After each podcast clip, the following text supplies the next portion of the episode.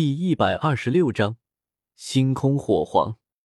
谷主，方言三人惊骇的叫道：“完全没想到，他们以为顶多受一点轻伤的老祖伤的这么严重，这样的伤势也就是斗宗强者的生命力强大，放在斗皇身上，估计已经嗝屁了。”地魔老鬼没有去管方言三人，而是以一双阴森的眼睛看着古河。森冷中带着点点忌惮的口吻道：“阁下是谁？为何偷袭老祖？”虽然知道眼前的人只是斗宗五星，但看他爆发的斗技，实力几乎不弱于斗宗六星。若是他没有受伤，有信心击败甚至击杀高阶斗宗，就是这么自信。但现在他身受重伤，若是要击败眼前的人，无疑要付出惨重的代价。若是能和平处理，他还是决定先暂时讲和，等他把伤养好再去算账。你这得问你们的三位长老啊，是他们做的好事，让我不得不过来与你这位高阶斗宗为敌。古河双目如幽潭一般平静，但身上的杀意却悄然暴涨。尽管知道这是地魔老鬼的拖延之法，但古河也需要一点时间。将眼下除斗皇修为以上所有魔岩谷的人做上灵魂标记，准备等腾出手来，彻底将魔岩谷这个势力拔除，不留给自己威胁。至于为什么不在斗皇级别以上的强者身上做标记，是因为会被发现。在我闭关之时，你们几个混账东西到底做了什么好事？听到不是自己的原因，而完全是被方言三人带来的无妄之灾。地魔老鬼几乎一瞬间想要将方言三人拍死，无缘无故给他招惹一个这么恐怖的敌人，是嫌他死的不够快吗？要他们帮一把，好方便他们谋夺谷主之位。方言硬着头皮将事情的前因后果对地魔老鬼说了出来，不敢有所隐瞒，否则等待他的将是更加严重的惩罚。混账东西，给我滚一边去！地魔老鬼听完，气得一巴掌打在方言身上，让他口吐鲜血往下飞去。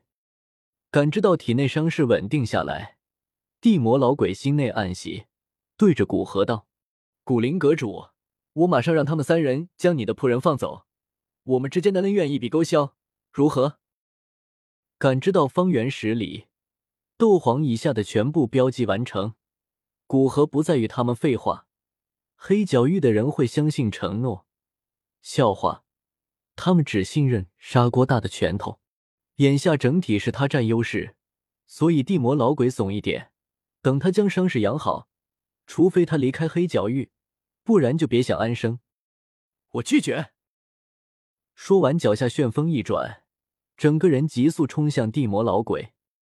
地魔老鬼虽然看似放松，但时刻关注着古河。当他一动，地魔老鬼便知道谈判破裂，同样双目阴沉的对着古河冲去。以为我怕你？若不是你卑鄙的偷袭，老祖早就拧了你的脑袋！嘶吼声中，古河与地魔老鬼交手，两者斗技的碰撞声，让数里之内都可以清晰听见。碰撞而溢散出的恐怖余波，犹如一个个斗皇巅峰不管不顾的对外全力攻击。使得方言三人不得不一退再退。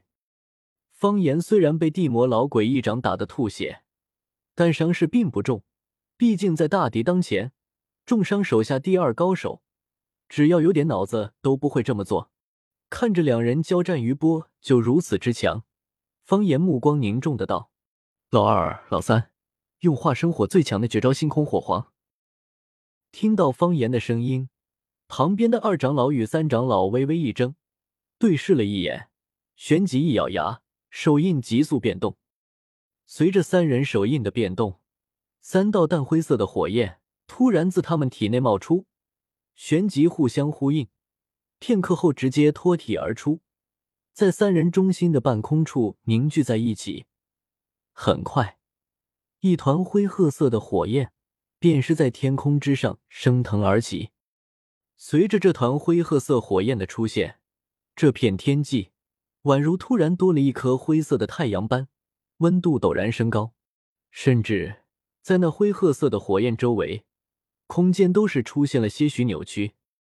和随着三人的喝声，手印再次一变，其头顶的灰褐色的火焰突然分裂成三团，然后飙飞而出，最后射进他们三人身体之中。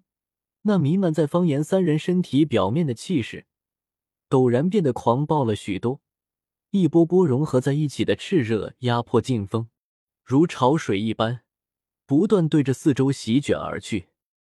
星空火皇现，已经到最后一步，三人手印在变，体内斗气尽数化为灰褐色火焰，自体内暴涌而出，旋即在天空交织，一股异常剧烈的能量波动迅速自灰褐色火焰之中传出。立，灰褐色火焰如云层般的翻腾不休。片刻后，一只足有十来丈庞大的灰褐色巨型火鸟，缓缓的从那灰褐色火焰之中凝聚成型。成型的刹那，发出一声响彻云霄的鸟鸣声。